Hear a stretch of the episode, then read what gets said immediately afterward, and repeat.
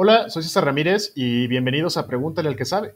Hoy tenemos la participación de Héctor Luna, estudiante de arquitectura que abandonó la carrera para perseguir su sueño. Hoy es fotógrafo profesional y ha trabajado con marcas como Telcel, Adidas, instituciones gubernamentales, asociaciones civiles y múltiples emprendimientos. Apasionado de viajar con su cámara en todo momento, nos acompaña para resolver la duda. ¿Cómo puedo tomar fotos de mis productos para vender en Internet? Comenzamos.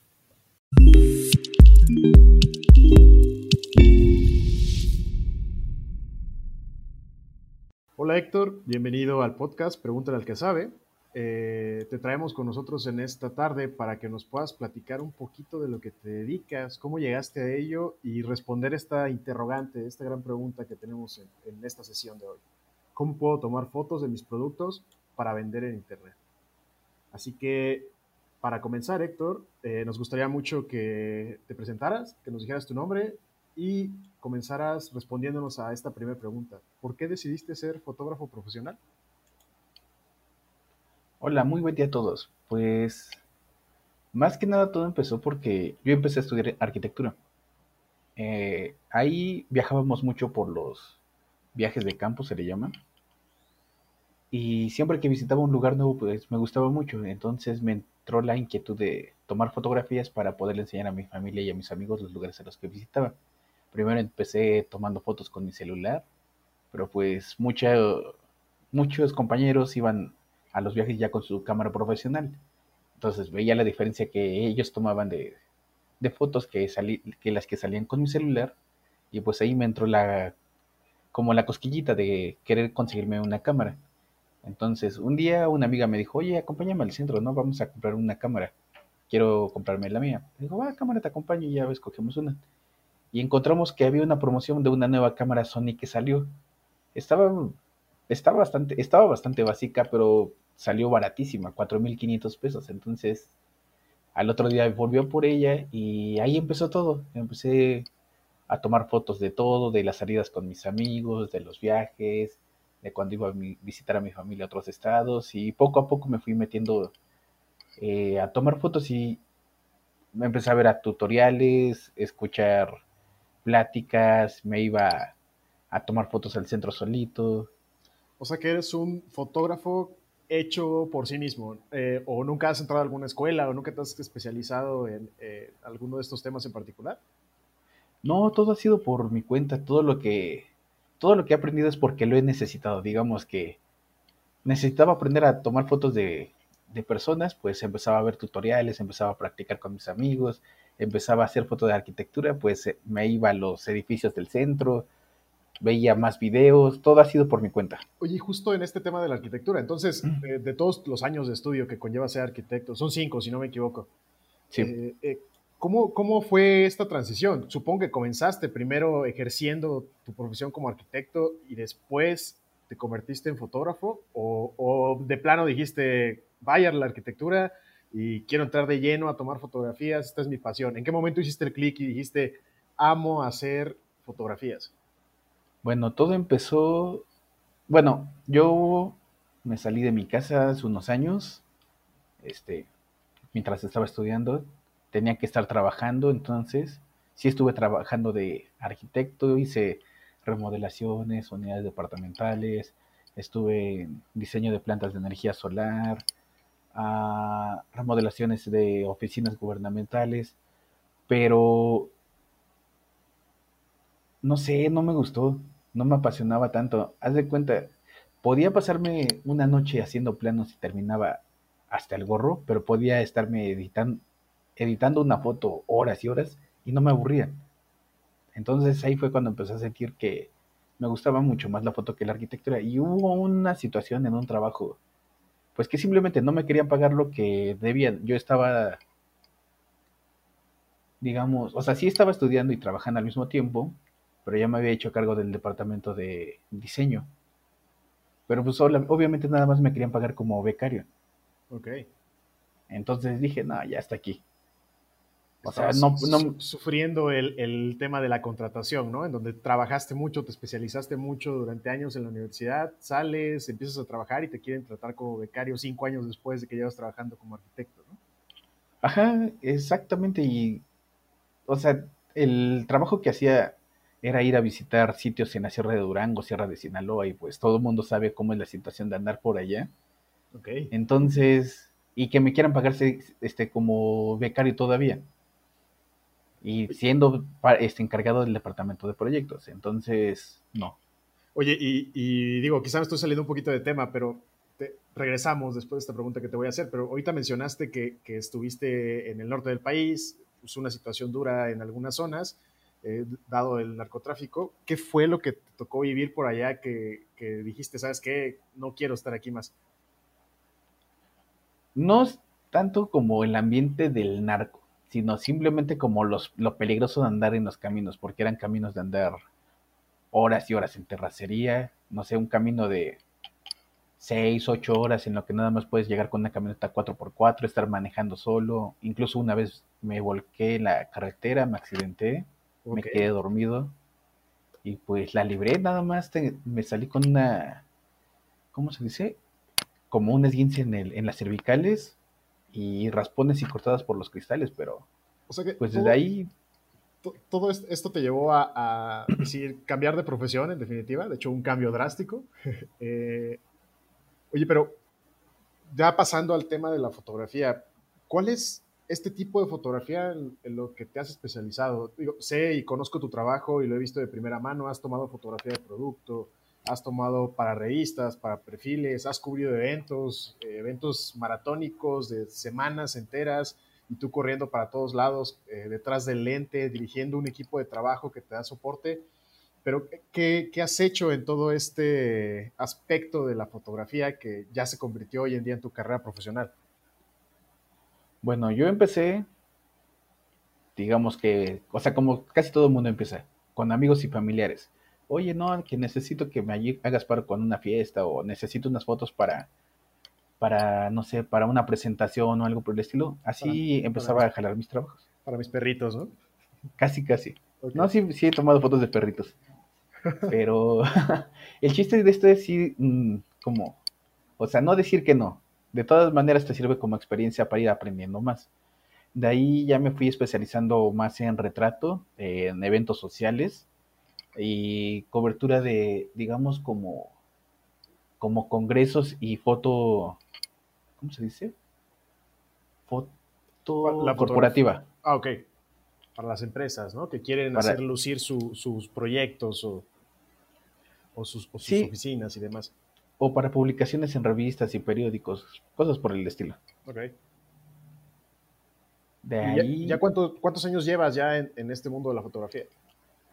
Oficialmente que empecé cuatro, cuatro años y medio más o menos.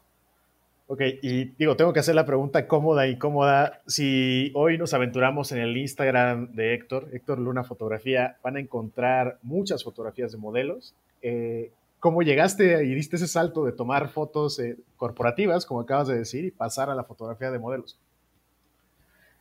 Fue por hobby, porque yo quería estar empezando a practicar, practicar y practicar y practicar. Entonces a muchas amigas sí les decía que si me hacían el paro, que si podían modelar para mí. Y de ahí fui subiendo, este, buscando como chicas nuevas para seguir practicando, porque lo que me cuesta mucho trabajo es dirigir una modelo. Entonces necesitaba conocer más personas que se animaran a tomarse una foto, porque aunque no lo creas, mucha gente no, le gusta tomarse fotos. Le puedes decir, oye, te puedo tomar unas fotos así, así, así, así. Te pueden decir al principio que sí, pero es mucha la decida de una persona. Entonces, sí, yo, yo como me uno, que cero fotográfico. cero fotogénico, perdón. Pero, haz de cuenta, el problema está en que yo le decía a personas que no se dedicaban a posar frente a una cámara. Entonces, un día se me ocurrió, oye, le empiezo a decir a gente que sí necesite el, el trabajo de fotografía, pero lo hacemos como un intercambio. Yo lo puedo usar el trabajo para para practicar y para usarlo en mis redes sociales y esa persona, no sé, lo puede usar como para su book o cosas por el estilo. Y empecé a comenzar, bueno, comencé a buscar modelos a cantantes, artistas, bailarinas, okay. que necesitaran ese tipo de trabajo. Empecé como, como personas co igual como yo, que apenas iban empezando y de ahí fui subiendo poco a poco hasta llegar a personas, bueno, incluso he llegado a trabajar hasta presidencia. Ah, perfecto. O sea, has corrido una, un largo tramo desde hace unos años que empezaste, ¿no? En todo esto de la fotografía. Eh, presidencia. ¿Estuviste en qué sexenio tomando fotografías? ¿En el pasado, el antepasado? En el pasado. ¿Y qué tal? ¿Te tocó subirte al avión presidencial y perseguir a la gente por todos lados? Mm, no al principio, al nuevo no, al anterior. Ok. Pero sí anduve de un lado para otro por toda la República. Incluso una, bueno, cuando más me tocó, me tocó estar dos meses por toda la República. Me aventé 17 estados en dos meses. Ok. Sí, fue una friega muy, muy cabrona, pero estuvo muy padre. Oye, qué pesado estar persiguiendo gente todo el tiempo, ¿no? sí, sí, era bastante pesado. Y andar cargando con el equipo de un lado para otro. Es, es, muy variado el trabajo que has realizado como fotógrafo. Digo, estoy tomando aquí notas sobre, has trabajado con modelos, eh, te has ido a presidencia, ¿no? Lo acabas de comentar ahorita, eh, arquitectura, pero ¿cómo llegas a producto? ¿En qué momento haces un match entre vender en línea para, ya sabes, llega un cliente y te pide eh, una sesión fotográfica porque va a vender, no sé, se me ocurre palomitas y necesita tomarle fotos a sus cinco productos que son cinco palomitas empacadas en una lata, que eh, sé que hay unos casos por ahí. Entonces, ¿cómo llegas a eso? Bueno, igual, el mismo caso que anterior. Mis amigos que tienen como negocio propio me empezaron a decir, oye, necesito, hazme paro, ¿no? Porque necesito tomarle unas fotos a mis productos para sacarlos a la venta. Y pues de ahí empecé a ver tutoriales de cómo sacar fotos, algunas ideas. En Instagram es una gran herramienta para andar viendo el trabajo de más personas para inspirarte. Entonces así fue poco a poco con mis amigos, conocidos, ellos fueron recomendándome. Y así va la cadenita, es, es ir de, lo, de poco a, digamos, como a un trabajo ya más específico. Como ¿Cuál, ha, ¿Cuál, ha, sido el, trabajo más retador que te ha tocado en el tema de, producto? Porque pues, comparado a una modelo, no tienes que dirigirla y no tienes que estar lidiando con el carácter o temperamento de la situación, sino es más bien un manejo de, del espacio, ¿no? ¿Cómo, cómo lo, lo, comparas en ese sentido? lo más difícil que te ha tocado por ahí trabajar en ello. Bueno, lo más difícil es cuando, cuando, cuando no tienes control sobre el, el, lugar donde vas a hacer las fotografías. Una vez tú me acompañaste, fuimos a Valle de Bravo. Ah, sí, recuerdo. Que nos tocó tomar unas fotografías de unos productos. O sea, parece la clásica foto aburrida, ¿no? Es la foto de productos sobre un fondo blanco. Pero no teníamos un lugar así como cerrado con la iluminación adecuada para tomar la fotografía. Entonces la fotografía eh, era muy variante el, la, ¿cómo se llama? el tema de la luz. Si te varía la, temperatura de la luz o la intensidad de la luz, te cambia completamente el estilo de la fotografía. Entonces tratar de mantener, no sé, unos 50, 80 productos con el mismo estilo y que no se note la diferencia es lo pesado de hacer eso. Tratar de recuerdo perfectamente esa experiencia. Eh, está eh, Héctor con su celular y una aplicación rarísima que nunca había visto en mi vida, viendo cómo va el movimiento del sol en el cielo para poder decir, ¿saben qué? Esta locación va primero y luego va esta y luego va aquella. Se tuvo que estar moviendo de un lado a otro. Mover las 80 prendas que movió ese día no era nada sencillo. Fue todo un reto acompañarlo y vivir esa experiencia también. Sí, fue algo que no, o sea, lo mejor de lo, lo ideal para tomar una foto de producto es tener todas las condiciones bajo tu control, para que sepas cómo reaccionar y cosas, por el estilo. Pero cuando estás en un día en Valle de Bravo, el, hace de repente mucho sol o de repente se te nubla, es muy, muy difícil controlar esas situaciones. Claro, no, bueno, y además ese día en particular también había que lidiar con modelos porque también había que tomarle fotografías a las modelos, fue toda una experiencia ya que estamos metidos en el tema de producto, eh, me gustaría llegar a la, pregunta que queremos responder con este podcast. ¿Cómo puedo tomar fotos de mis productos para vender en Internet? Estamos en medio del tiempo del coronavirus, eh, todo el mundo estamos guardados en casa y muchos dependemos de que nuestros productos sigan vendiéndose allá afuera. Eh, sin embargo, no tenemos una buena fotografía para pues, presumirlos y, y hacer que se noten como la mejor cosa que hay en el mundo entonces, eh, quisiera que nos guiaras un poquito, Héctor, y nos dijeras qué pasos, qué recomendaciones, qué tips, qué tenemos que hacer para los que estamos en casa. Tenemos un celular a la mano y no hay más, no hay lámparas, no hay luz del sol, no hay aplicaciones extraordinarias. Platícanos. Bueno, aquí nos tenemos que enfocar un poco al tipo de comunicación que quieren dar a, ¿cómo se llama? Como mostrar. Ok. Por ejemplo, puede ser la clásica foto de con un fondo de color, un fondo blanco, un fondo negro, que se vea muy estética para que solamente sea el producto lo que se vea. No sé, un reloj, una artesanía, algo que se vaya para un catálogo. O una foto más creativa que vaya como para redes sociales. Aquí el consejo que le puedo, bueno, como se les comenté del caso anterior que se me complicó mucho lo de la luz, lo importante es la luz. Lo que podemos hacer es fiarnos de una ventana. Busquen una ventana en su casa, de preferencia lo más grande que se pueda, que tenga muy buena luz, y pónganle una tela blanca o una este, cortina transparente para difuminar la luz, que no llegue muy directa y que sea más agradable a la vista la fotografía. Ahí pueden poner, no sé, una cartulina blanca que la consiguen en la esquina como por 6, 7 pesos, o un papel bond, una cartulina negra o cartulinas de colores, de preferencia que sean colores mates, no brillosos. Ok, dado que todas las, papelerías no están abiertas, recomendarías tomar la sábana más raída que tengas en la casa y colocarla, ¿no? Exactamente. Bueno, la que tenga un color parejo, si solamente es como para una foto de catálogo. Pero ya si se quieren ver como más creativos, como, no sé, un plato de comida en el que le quieran poner granitos o un, un tenedor, una taza, pueden poner, no sé, una tela que que de preferencia sea como muy parecida en los tonos a los que estás usando tu producto para seguir una misma paleta de colores y no desentone, o que sea completamente diferente, que sea un, color complementario. Digamos, ¿qué es un color complementario? Un color complementario tenemos, busquen en internet una rueda cromática.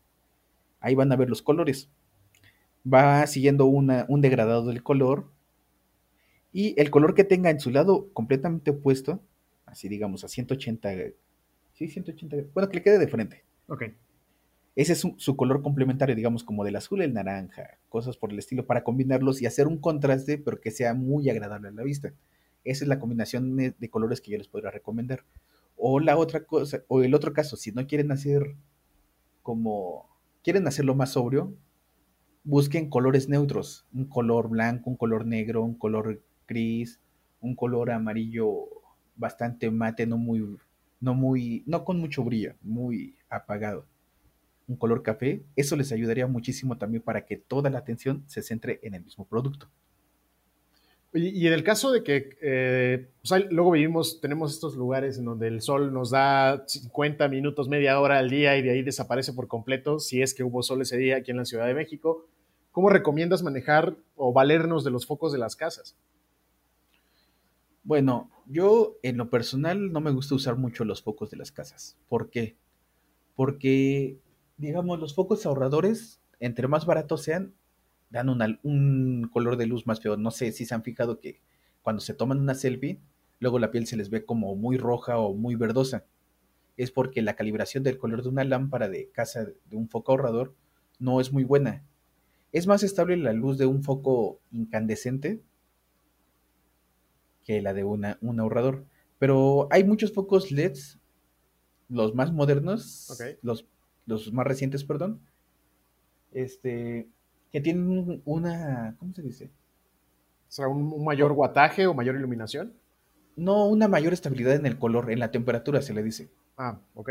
Eso, esos focos los podrían usar bastante bien. Pueden poner un foco en una lámpara de pie o en una de escritorio y ponerle un, ¿cómo se llama? Un papel celofán o un papel este como cebolla se llama, para que puedan cambiar el color o que puedan este, hacer más matificada la, luz de, la iluminación de la escena. O sea que aquí es en donde reciclamos la sábana viejita que, usamos eh, con el sol y la traemos ahora de regreso al foco, ¿no? Cuando no haya. Sí, el chiste es como... Es que mira, el secreto de una foto, bueno, de, de las sombras, es que mientras más grande es el tamaño de, ¿cómo se llama? Del difusor, que en este caso sería una tela o un papel transparente, va a dar una luz más suave. Pero si lo que quieren es una luz muy contrastante, que las sombras sean muy marcadas, digamos como para un diseño muy geométrico, ayudaría mucho que la luz fuera dura. Ahí no necesitamos un difusor, ahí estaría bien que fuera con la luz, con la iluminación del foco directa. Oye, ¿y cómo recomiendas que acomodemos las piezas? Entonces, yo las tengo que de frente y les tomo la fotografía de frente, de lado. ¿Cómo sería esa perspectiva?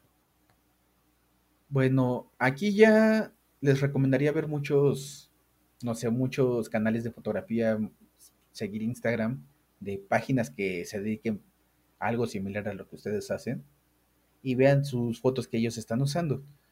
Puede ser como, si es una foto de para catálogo, yo les recomiendo que toda la composición sea al centro, que el producto esté como en, como en un plano isométrico para que se vean sus caras lateral, sus dos caras laterales, la cara superior, para que se pueda mostrar en una sola foto la mayor cantidad de detalles del producto. Pero si quieren hacer una composición, sí les recomiendo que vean muchas fotografías de otros, de otros sitios para que se les ocurran más ideas, no sé, porque ni siquiera necesitan tomarle foto al producto completamente, sino se pueden basar solamente en un detalle, digamos que una taza de café. Pueden tomar nada más como desde la parte de arriba de la taza de café, la mitad, que se vea como la espumita que se hace alrededor y un poquito el asa. Y lo que va a impactar más ahí es la combinación de los colores. Digamos que se vería bien, no sé, una taza como café con el fondo blanco, con el café muy oscuro. Okay. Y en la parte de abajo, no sé, meterle una textura color café, igual como, como madera, como paja o algo por el estilo, para que haya esas, ese contraste en las tonalidades. Entonces, lo más, lo más, eh, la cosa que tenemos que buscar es este manejo de la luz, ¿no? De forma prioritaria, pero dado que no tenemos el equipo profesional para tomar la fotografía, ¿recomiendas alguna configuración especial en el celular? Eh, sé que algunos tienen Android, otros tienen iOS, está dividido el público en ese sentido, pero ¿qué recomiendas para cel? Bueno, con una buena luz nos olvidamos de muchos seteos en la cámara. Ah, si vamos a usar un, fondo blanco, que es lo más difícil, o superficies metálicas, este, con el, el, cursor que tienen en la pantalla, no sé si se han fijado que cuando le da clic a donde quieren enfocar, hace una, un cambio en la variación de luz de la foto. Entonces lo mejor sería que en estos casos de una superficie blanca o una superficie metálica, subexponer la, la foto. Hagan de cuenta, ponen de nuevo el cursor sobre la superficie más brillante, este que el enfoque hace su medición y de ahí ustedes, no sé si han visto que cuando le hacen para arriba o para abajo, pueden aumentar la luz o bajar la luz. Si está muy iluminada la luz y se empiezan a perder los detalles en la superficie, tienen que subexponer la foto. Pero por el contrario, si está muy oscura, tienen que empezar a mover el cursor para que se sobreexponga un poco más. entonces la exposición es el manejo del brillo de la imagen o el control de la luz, ¿no? A través de este botoncito que viene en todos los celulares con un foquito, ya sabes, lo subes y lo bajas. ¿A eso te refieres? Así es. El chiste es tratar de tener la mayor cantidad de detalles posibles que no se pierda. Por ejemplo, cuando tomamos una foto en contraluz de nosotros mismos, no sé si, se han fijado que una de dos, o el fondo sale muy bonito, pero nosotros salimos muy oscuros, o la otra, nosotros salimos bien, pero todo el fondo sale atrás blanco. Cuando sale blanco es que ya se sobreexpuso y ya no hay manera ni en edición de recuperar esa información. Entonces, por eso es mejor no sobreexponer y poder recuperar un poco en, en edición para recuperar las sombras o cosas por el estilo. Antes de pasar a la edición, ya que, ya que mencionas el, tema, eh, ¿cuál es la estrategia que eh, recomiendes para poder eh, manejar los tiempos? Porque he visto sesiones que te puedes ir a dos días nada más tomando fotografías de producto. En este caso, supongamos que tienes cinco o diez productos. ¿Cuál es el tiempo promedio que me va a llevar mi sesión? Ah, depende mucho digamos, las fotos de catálogo pueden ser muy rápidas, pero el problema está en preparar la sesión porque tienes que estar limpiando el producto, tienes que estar checando que el producto no esté dañado, digamos luego con, los embalajes, que por, lo mismo, por el mismo movimiento de, de transportación se pueden llegar a raspar o cosas por el estilo.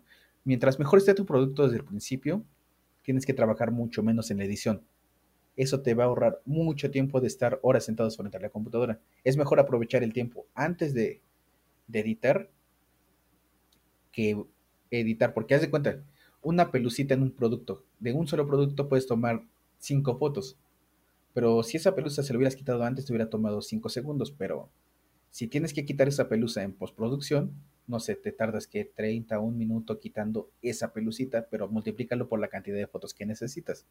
Entonces... Y, en teoría, hasta este momento, eh, para aquellos que no saben utilizar ningún software de edición y nunca se han aventurado, pues este es el momento ideal en el que ya bajan sus fotos y las suben a sus redes o las suben al lugar en donde estén vendiendo en línea, ¿no?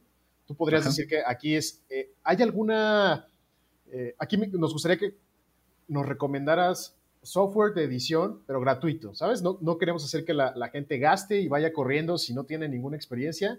¿En dónde les recomiendas que comiencen a aprender o qué pueden consumir para comenzar a editar sus fotografías? Hay una aplicación muy buena que me gusta mucho, que te hace un trabajo muy profesional, se llama Snapseed, es de Google. Ah, ahí tú puedes editar la temperatura de, la fotografía, los colores, este, efectos en blanco y negro, de una manera muy exacta. Pero si no te quieres complicar tanto la vida, puede ser incluso Instagram. Mucha gente, muchas empresas actualmente están usando solamente Instagram para promocionar sus productos. Es una muy buena herramienta que no te complica y es muy sencilla. Otra herramienta también para resultados más profesionales podría ser, ya hay Photoshop para el celular. No, digamos que la puedes usar gratuitamente, pero si la quieres combinar con tu flujo de trabajo de tu computadora de escritorio, si necesitas tener una cuenta activa de, Adobe. Ok. Ah, ¿Y es gratuita? Sí, es gratuita. Oye, ¿y la primera aplicación que mencionaste, Snapseed, también es gratuita? ¿Es una aplicación para celular o está en computadora? No, es, es para celular y es completamente gratuita. O sea que no necesitamos ni voltear a ver nuestra computadora, tú con el celular puedes resolver todo en la toma de producto. Exactamente. Perfecto, Héctor. Eh, no sé si hay un tema que se me esté pasando y que quisieras tú darle el tip a la persona que está del otro lado escuchándonos y, de algo que no se le puede pasar eh, en el tema de tomar la fotografía de sus productos. Eh, bueno, que no se casen con una sola foto, que intenten tomar desde varios ángulos varios resultados diferentes para que cuando tengan la selección de fotografías van a ver que al principio puede ser que les haya gustado una foto, pero ya cuando la ven así completamente ya más tranquilos, les puede servir para otra cosa, no sé, para sus redes sociales. Es, es más divertido ver una foto con una composición, digamos, con semillas, con cucharas, con cubiertos, con adornos, que una fotografía con un fondo blanco. Es, por eso les digo que es muy importante que desde el principio definan para qué tipo de, servicio van a aplicar esta fotografía. Héctor, muchas gracias por todos los consejos y los tips que nos has dado. Eh, de momento, me queda dos preguntas por hacerte para cerrar la conversación. Eh, van más relacionadas hacia la profesión. Entonces, la primera de ellas es, si tú pudieras darle un consejo al Héctor del pasado, al que se va a convertir en fotógrafo, ¿qué le dirías? pues que no tengas miedo, aviéntate. No vas a hacer nada si no lo haces. Si no comienza, todo camino empieza por un solo paso. Es la desidia. No seas tan decidioso. Y, y entonces, ¿qué le recomendarías a alguien que quiere comenzar en tu profesión de fotógrafo profesional? Fíjate que muchos me han preguntado eso. Siempre me dicen, oye, ¿cómo puedo empezar a hacer esto? O no me quiero dedicar completamente a esto. ¿Qué puedo hacer para empezar? Simplemente empieza o sea, agarra tu celular, si tienes cámara, agarra tu cámara y salta a la calle, salte con tus amigos, empieza a tomar fotos de lo que sea. Si te quieres dedicar a pintura, empieza a pintar, no sé, un jarrón, unas frutas o algo por el estilo, pero el chiste es que empieces, que no tengas miedo. Es como cuando empiezas a andar en bici. Primero das una pedaleada, luego dos, tres, cuatro, y empiezas a andar 100 metros, ya puedes aguantar un kilómetro, y de repente vas a poder aguantar 15 kilómetros sin cansarte. Entonces, el chiste es llevar un progreso. Lo más difícil es empezar, pero ya que das ese primer paso, te empiezas en carrera y de ahí te vas para adelante. Si quieres ampliar tus conocimientos del tema, Héctor nos dejó una serie de recomendaciones adicionales que puedes consultar en pregúntalealquesabe.com. Ahí vas a encontrar qué otros medios consultar, algunos cursos para iniciarte en el mundo de la fotografía y cómo mejorar tus fotografías de productos en línea. Te dejamos el link en la descripción. Gracias por escucharnos, te esperamos en el siguiente capítulo.